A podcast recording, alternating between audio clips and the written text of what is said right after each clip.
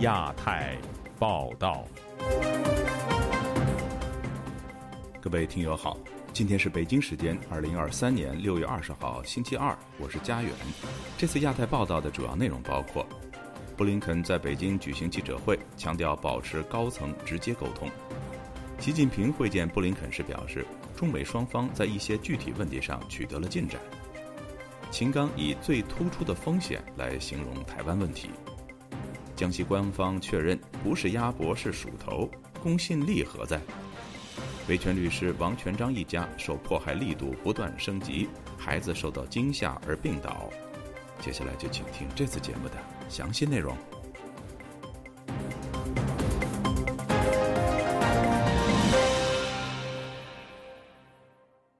美国国务卿布林肯十九号结束其北京之行前召开记者会，强调保持高层直接沟通，以确保两国竞争不会演变成冲突的重要性。有专家则认为，这次布林肯访华为双方关系螺旋式下降找到了一个停损点，但未来依然是困难重重。以下是本台记者凯迪的报道。六月十九号晚，美国国务卿布林肯在美国驻华大使馆内召开记者会，总结了这次为期两天的中国之行。他说：“在每次会议上，我都强调高层的直接接触和持续沟通是负责任的管理我们的分歧，并确保竞争不会演变成冲突的最佳方式。我从我的中国同行那里也听到了同样的话，我们都同意有必要稳定我们的关系。”布林肯表示，在京期间，他和中国国家主席习近平举行了重要会谈，并同中共中央政治局委员、外事办主任王毅及国务委员兼外长秦刚进行了坦诚、实质和建设性的讨论。对于这次出访前设定的三个目标，即建立开放的沟通渠道、直接提出关注的问题和在符合共同利益的方面寻求合作，布林肯认为他在这次访问中都做到了。Progress is hard，进展是艰难的。需要时间，而且这不是一次拜访、一次旅行、一次谈话就能取得的结果。美国爱德菲大学文理学院院长、政治学教授王维正则告诉本台：“这次布林肯到北京去访问的话，可以说是为双方的关系陀螺式下降的话，呃，找到一个停损点。”针对各界关注的南海及台海等问题，布林肯表示：“I raised U.S. concerns.” 我提出了美国及越来越多的国家对中国在台湾海峡以及南海和东海的挑衅性行动的担忧。在台湾问题上，我重申了美国长期以来的一个中国政策，该政策没有改变。在台湾问题上，布林肯重申，美国基于《台湾关系法》、美中三个联合公报以及对台六项保证之上的一中政策没有变化。布林肯也提及了美中的舰船、飞机最近近距离接触的事件，并再次向中方强调了美中之间恢复军事沟通渠道的重要性。不过，他透露，中方还没有同意推进这一进程。根据美国国务院发言人米勒十九号发表的声明。秦刚同意接受布林肯邀请，在彼此适合的时候回访华府，并继续相关讨论。布林肯在记者会上也谈到，预计未来几周，美国高级官员将更多的访问中国，美方也欢迎中国官员进一步访美。学者王维正指出，未来三四个月，美中高级官员的访问可能会恢复，但彼此之间互相竞争的局势不会改变。美国的德国马歇尔基金会亚洲项目主任葛莱仪则指出，在王毅的声明中，中方显然把美中关系恶化的所有责任推给美方。他认为这不是美中能够稳定彼此关系的基础，美国也不能接受这样的诠释。这种双方意见分歧的信号仍然存在，未来美中关系还面临诸多困难。以上是自由亚洲电台记者凯迪华盛顿报道。美国国务卿布林肯星期一下午在北京和中国国家主席习近平会面。有评论指出，这是一次具象征意义的会面，对于稳定中美关系具有重大意义。以下是本台记者古婷的报道。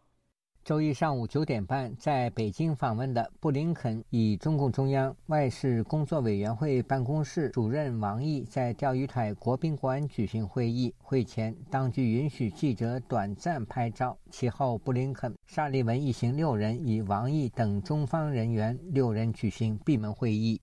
当天下午，中国国家主席习近平在人民大会堂会见了布林肯，双方进行了交谈。习近平说。中方是表明了我们的立场，双方同意共同落实好我和拜登总统在巴厘岛会晤时候达成的共识。双方在一些具体的问题上呢，也取得了进展，达成了共识，这很好。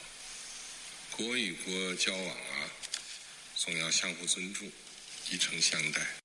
北京政治独立人士吴强对本台说：“这是一次具有象征意义的见面，对中美关系相当重要。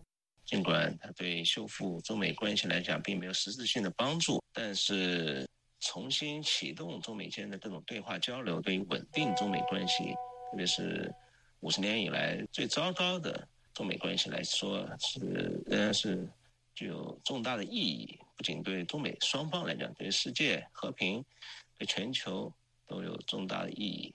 旅美时事评论人士马巨认为。布林肯抵达北京时，中方的接待显得很低调，没有红地毯，接机的是一位外交部的司级官员，这与习近平见布林肯形成鲜明的对照。他对本台说。那都显示出来了一种宣传的需要。当然，有些人说呢，这是在羞辱布林肯。当然，这是很愚蠢和愚昧的一种行为。当然，习近平在接见布林肯的过程当中，也绝对不会示弱啊，因为这是习近平的执政的风格和特点。我认为呢，最主要还是宣示一下自己的强硬，展现一下自己的整体的对美的一个外交态度。但是，布林肯来讲的话，他需要的是现实和真实的外交。上午，王毅和布林肯会谈。王毅在开场白中提到，中美关系要止跌企稳，当务之急是把两国元首共识真正落到实处。中美关系要行稳致远，以相互尊重、和平共处、合作共赢的原则作为根本遵循。官方指，中美外长举行建设性会谈，双方同意保持高层交往。资深媒体人高先生分析，布林肯访问北京，至少互相能透个气儿，都知道想对方接下来想干啥。俄罗斯问题、经贸问题，也就是试探对方有没有冲突的可能性吧。学者吴强对本台说：“王毅以布林肯会晤的开场白显得高姿态，要求美国在历史转折点做出选择，是合作还是对抗，表明中方意识到在中美关系处于危险境地。”自由亚洲电台记者古婷报道。中国外长秦刚与到访的美国国务卿布林肯举行会谈。秦刚罕见的以最突出的风险诠释台湾问题。有分析指，虽然中国多次重申台湾是中国核心利益，但对美国而言，美国有自己的一中政策，不会被美中关系绑架。以下是本台记者黄春梅发自台北的报道。根据中国外交部的新闻稿指出，秦刚就台湾问题等中方核心利益和重大关切阐明严正立场，提出明确要求。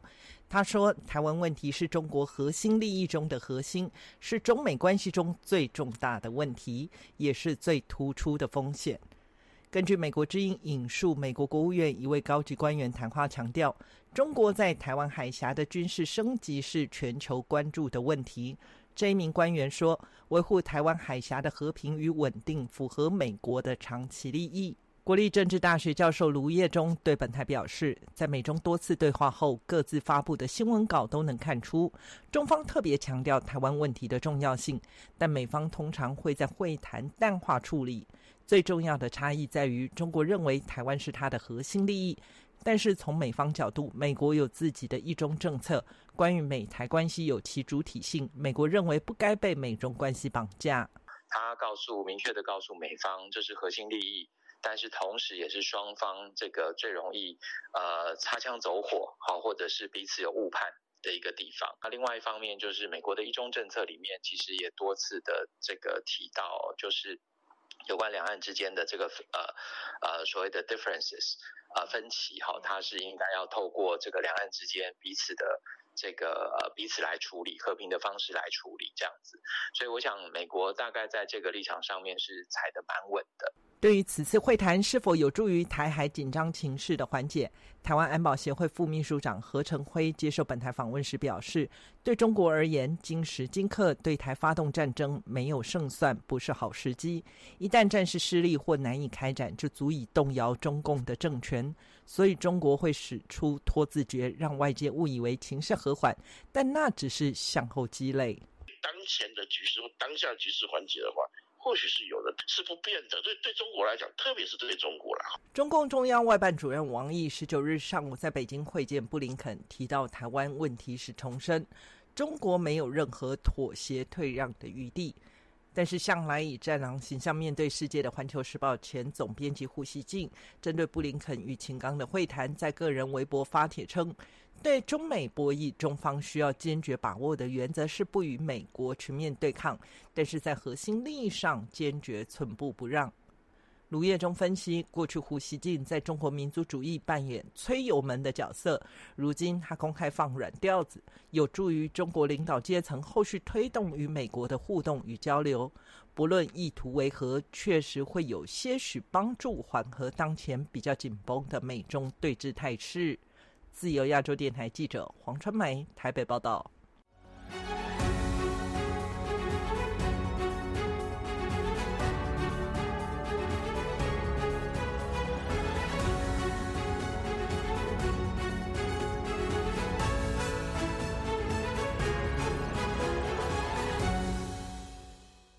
中国当局迫害人权律师王全章的手段不断升级。王全章搬到昌平朋友家后，仍不断受到骚扰，一些陌生男子日夜围堵他的家门。王全章的妻子李文足对本台表示，被逼迁使得生活颠沛流离，更遭遇暴力对待和恐吓。孩子受到严重惊吓而生病，在无法正常生活下，被迫与父母分离。请听记者陈子飞的报道。中国人权律师王全章一家近期屡遭逼迁，上周与朋友签订租约，搬到昌平的新居后，被骚扰的情况有升级的现象。周日住所被无故停电，从王全章与太太李文竹分别在推特所发的视频可见，一批来历不明的男子在门外驻守，与王全章有所争论。你管我吗？当然要管了，这是我们家门口啊，啊，这是你家私人地儿。这就是我们私人领地。来摆个 pose，我看一下。对于目前的处境，王全章接受本台查询时表示，家中的电已被断，担心手机和其他通信工具都没有电，没办法与外界沟通，但会尽量在推特更新最新的状况。李文竹接受本台访问时表示，现住在朋友北京昌平的房，已签订租约，但被警察上门威胁，要强迫驱赶。昨天又被断电，形容现在如同被围困。现在我们家里又被断电了。而且电表箱的大门已经用一把大锁给锁住了，家门口每天都有很多不明身份的男子堵得严严实实的，他们在晚上甚至就直接睡在地上，是二十四小时围困，快递员送货也送不上来。我们一个正常的、合法的这样的一个居住，他们都是不断的来破坏、来骚扰。而且是不断的升级，采用各种各样的手段逼迫我们，让我们没办法正常生活。李文竹表示，多次搬家和遭受暴力恐吓等，他的孩子已被惊吓到生病，面对没办法正常生活的处境，只能把孩子暂托他人。被逼迁的这一个多月，我们颠沛流离，不断的换住的地方，而且也遭遇了暴力的逼迁对待。恐吓以及警察上半夜上门这样的事情频繁的发生，让孩子受到了严重的惊吓。期间孩子还生病了，每天看着这样的场面场景，真的是特别的绝望和无力。最基本的。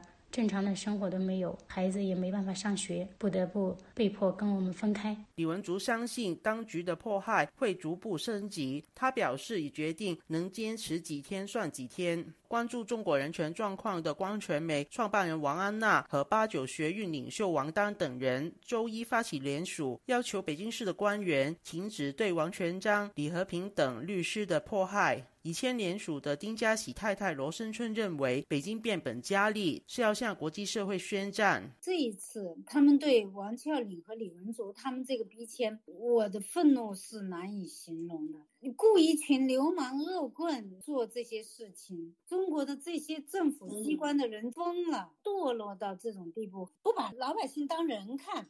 旅美人权律师滕彪担心，当局对七零九律师们的打压会越来越普遍，直到把维权律师群组彻底消灭。就亚洲电台记者陈子飞报道。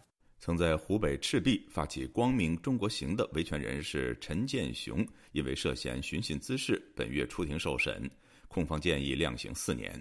观察人士认为，曾经两度服刑的陈建雄获释后，仍然坚持和敏感人士会面，最终招致当局的打压。以下是本台记者高峰的报道。有“赤壁君子”之称的异议人士陈建雄，因涉嫌寻衅滋事，早前在湖北通城县法院受审。消息人士透露，公诉人向法院建议量刑四年。陈建雄好友袁小花表示，陈建雄获释约一年后再度被捕，与他就异议人士王爱忠和欧标峰被羁押、发表个人评论有关。他。在推特上面，关于欧标峰啊，关于王爱忠的审判抓捕呢，他应该是发表了个人的一些看法和意见的，甚至在言语之中表露出他除了关注之外，也想去参加旁听，这也许呢是导致他被第三次抓捕的原因之一。据了解。陈建雄曾经离开赤壁，和获释后长期被监控的维权律师江天勇会面。袁小华说：“陈建雄本来就是当局的重点维稳对象，可能就是这次会面让当局下决心要把陈建雄入罪。”他曾经呢跟江天勇律师那个有过一次见面，据我推测啊。他们应该是不会允许他离开当地，然后去外地见这些敏感人士。刚刚坐牢出来的，对他的监视非常严格。像陈建雄，呃，也许在他们的眼中呢，就是不听劝告，无可挽救。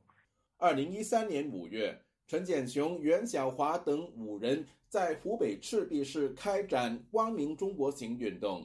在当地的人民广场公开宣扬民主理念，被外界誉为“赤壁五君子”。事后，陈建雄曾两度因寻衅滋事罪成被判刑。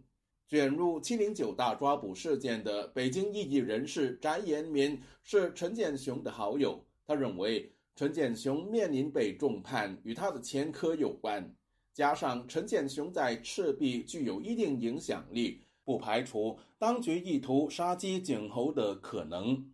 跟你做思想工作啊，一定一定要按照他们的这种思想来思考问题。金建雄永远不服，永远跟他们作对，就是誓死不配合他们，一直是很很强硬的，不和他们勾兑。把他抓进去，他们省了很大的事。如果要是他在外边，他们要派人去，呃，每天说是照顾，实际上就是看着他，啊，然后给他安排工作啊，还要照顾他的生活。所以他们觉得很麻烦，不如把他抓进去，他们就省心了。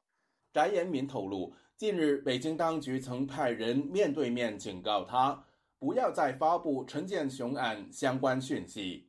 自由亚洲电台记者高峰香港报道。备受关注的江西工业职业技术学院食堂发生的鼠头鸭脖事件，官方联合调查组公布调查结果，指食堂菜中异物为老鼠类啮齿动物的头部。与此同时，河南平顶山一餐厅的菜盆中也惊现老鼠，该餐厅目前已经停业。详情，请听记者古婷的报道。江西联合调查组上周六通报江西工业职业技术学院有关鼠头鸭脖的事件称，疑似鼠头的异物被涉事食堂工作人员事发当日丢弃。调查组通过查看食堂后厨视频、查阅采购清单。询问涉事食堂负责人、后厨相关当事人、当事学生和现场围观学生等，判定异物为老鼠类动物的头部。对于官方最终定论，引发网民热议。有网民在微博留言写道：“老鼠生着呢，细思极恐。”还有网民质问当局：“明明是老鼠头，为何要逼着学生承认是鸭脖子？”中国裔学者季风本周一接受本台采访时说。官方最终做出了的结论，明显是为了平息民怨。跟我的预测差不多吧，他们的处理方式我太熟悉了。但是他还在回避一个问题：党还是伟大、光荣、正确。只说那不是鸭脖，是跟老鼠类的动物。就说你们怀疑有一定道理，但不完全正确。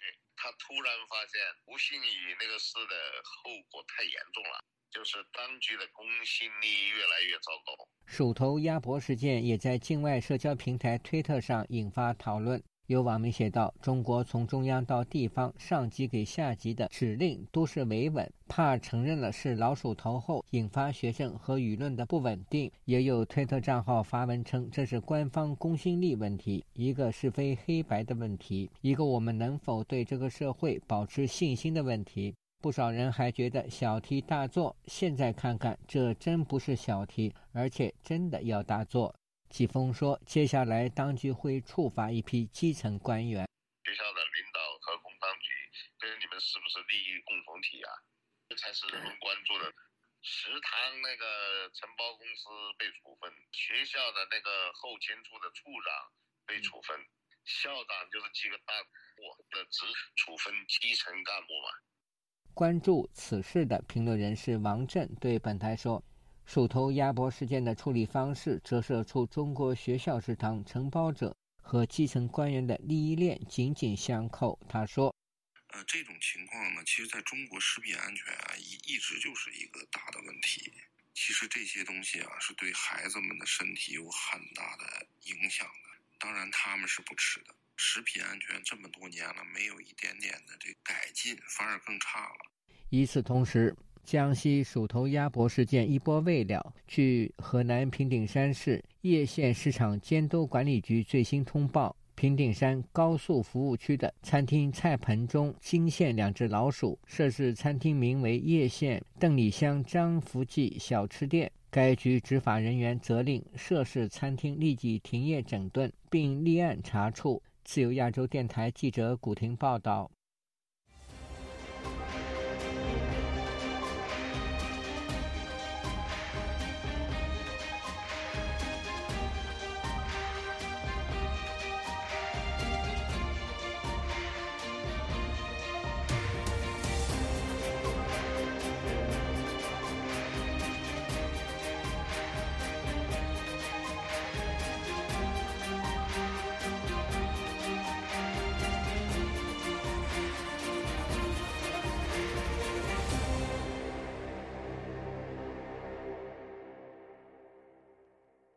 外相克莱弗利据报将于下个月访华，然而英中关系却充满暗流。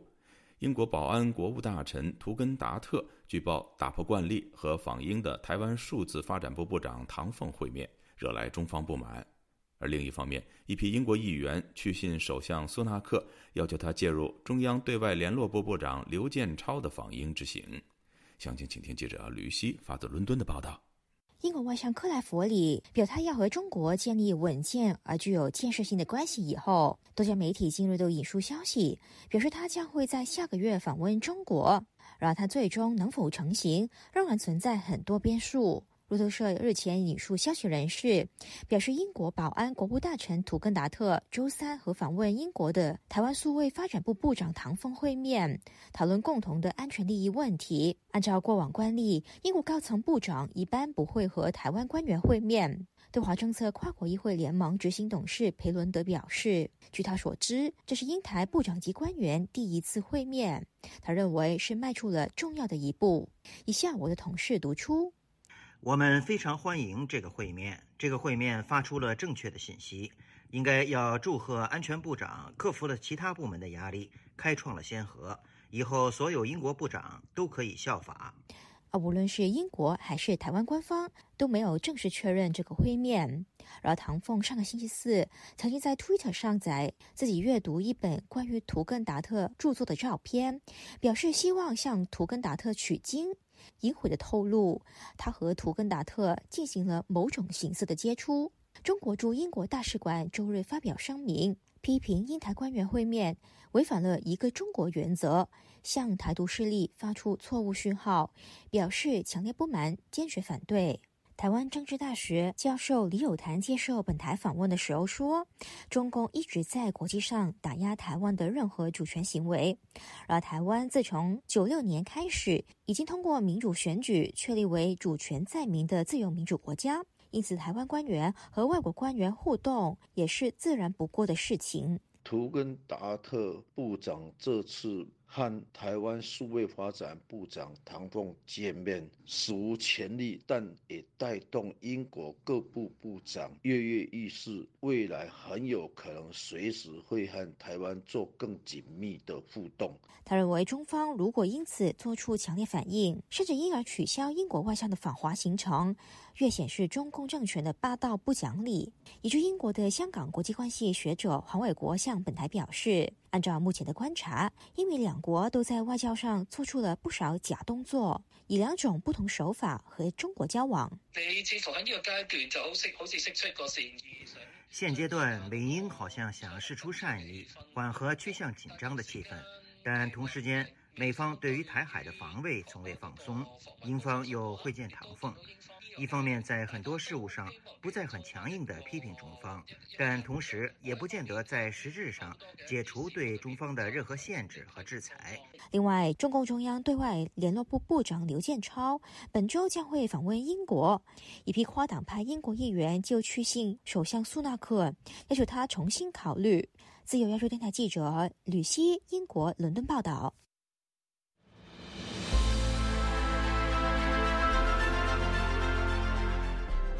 用暗网访问自由亚洲电台，避开老大哥的眼睛。为了协助读者能够安全地获取被中国政府封锁的新闻，自由亚洲电台联手开放科技基金，为公众提供暗网入口。中国大陆的读者可以借此匿名访问本台，以浏览最新疫情消息和其他敏感新闻。该暗网普通话网址是 h t t p s 冒號斜槓斜槓 w w w 點 r f a 六二 z l 六 z 六 o w m t l f 点 o n i o n 斜杠 M A N D A R I N 斜杠读者可使用基于火狐的洋葱浏览器，匿名访问以上网址。该浏览器最初由美国海军研究实验室设计，可以通过像洋葱一样的多层加密结构，屏蔽互联网用户的地点和身份，绕开政府的审查和监控。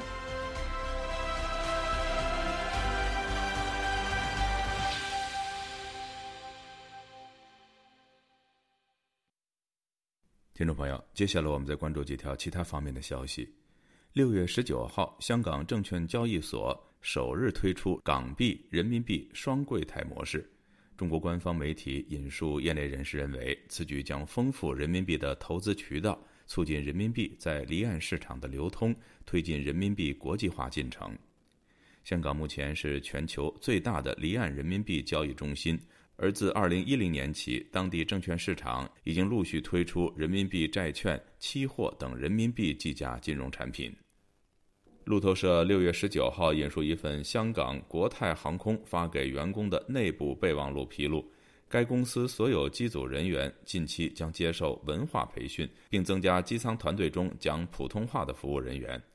上个月，一名乘坐国泰航班的大陆旅客从成都飞往香港途中，因为与乘务员在使用英语和广东话之间发生争执，指责该公司员工涉嫌歧视。相关事件迅速引发国内官方媒体和包括香港特首李家超等政府官员在内的批评，多名机组人员也因此被解雇。香港反送中运动歌曲《愿荣光归香港》的创作团体星期一宣布，坚决反对任何试图钳制思想及言论自由的行为，《愿荣光归香港将在各大音乐平台重新上架。德国总统施泰因迈尔星期会见到访的中国总理李强，此行也是李强今年三月出任中国国务院总理后的首次出访。同一天，总部位于德国慕尼黑的世界维吾尔代表大会发言人迪里夏提发表声明。呼吁德国政府公开要求中国停止种族灭绝和强制奴役劳动。维权网六月十九号发布中国人权律师团声明谴责当局针对人权律师人权捍卫者异议人士群体的驱逐和骚扰事件。各位听众这次的亚太报道播送完了谢谢收听再会。